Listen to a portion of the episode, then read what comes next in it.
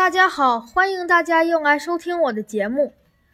最近快要放假了，课程差不多也结束了。我们班举行了辩论会，Martin 老师还邀请了另一个班的同学做观众。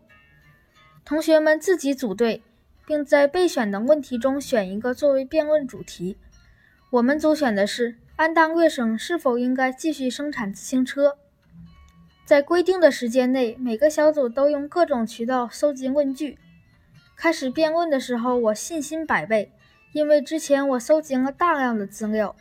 可轮到我发言了，却发现我没有一句能够读得通，因为每句话里都有几个生词，导致我浪费了宝贵的时间，以至于我们的小组在首轮就被淘汰了。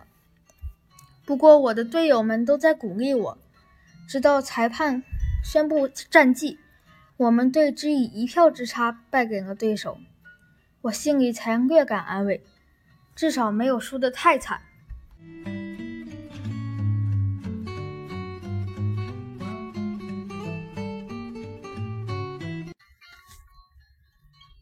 今天我还想跟大家说说我的法语课。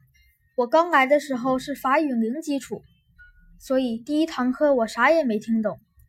但后来我发现，法语老师经常用英语跟同学们交流，所以我就会在课堂上用英语问一些同学们早就知道的法语知识。不过老师还总是表扬我说：“问得好。”这边的法语课进度不快，教的也不难，所以我现在基本都能跟得上了。这几周我们正在学习关于自拍的法语课，老师给我们布置了一个任务。每两个人一组，去不同的地方自拍，并用法语写出照片拍摄的地点以及方式。我和 J J 一组，虽然这个名字听起来有一点古怪，不过这两个 J 代表的是他的名字和中间名的首字母。他的全名叫做 James John，简称 J J。在我们的默契配合与老师的指导下，我们成为了第一个完成任务的小组。我们俩都感到很自豪。上个月，老师还组织我们去了 DJ Delf Concert 听法语演唱会。去之前，为了烘托舞台气氛，还教了我们几首演出当天与歌手合唱的歌。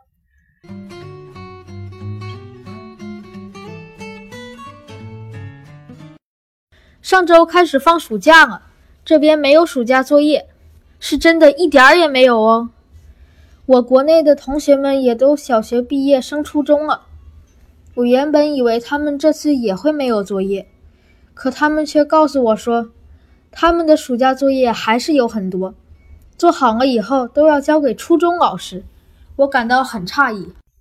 这边虽然没有暑假作业，但是这里的孩子很多都参加夏令营，每周一到周五，上午九点到下午四点，跟平时上学的时间差不多，只是内容不一样。我上周去了给我家四十分钟的一个初中上视觉艺术夏令营，里面有六个队员，三个男孩，三个女孩。每天的活动项目都不一样，有素描、陶艺、手工，还有游泳。最后一天，我们去参观了约克大学。但这里的视觉艺术夏令营跟我想象的完全不一样，这里没有人教你应该怎么做，完全是自由发挥。这儿跟我在国内学美术的情况正好相反。六个队员的作品几乎没有任何相似之处，每个人都觉得自己的作品很好，其他队员的作品也很不错。不过有点遗憾的是，我们没有留下照片做纪念，因为这里很注重个人隐私。参加夏令营的时候，要填写的文件里有一张关于是否允许拍照的表格。我们队里有队员的父母填了不允许，所以我们全队都没有拍照。这里的夏令营有很多领队和志愿者，都是当地的高中学生。我们视觉艺术夏令营的领队是十七岁的男孩 Adam，而志愿者是一个十四岁的男孩。他们两个人带领我们六名队员完成每天的活动项目以及最后一天的大学参观。看看他们。想到我马上就要十二岁了，我感觉我还有很多东西要学习。绝不仅仅是书本上的内容。另外，上周我们搬家了，从公寓搬到了别墅里，从 Islington 搬到了 Kipling。房东叔叔是斯洛文尼亚人，不过他两岁就来加拿大了。他是个特别特别有趣而又友善的人。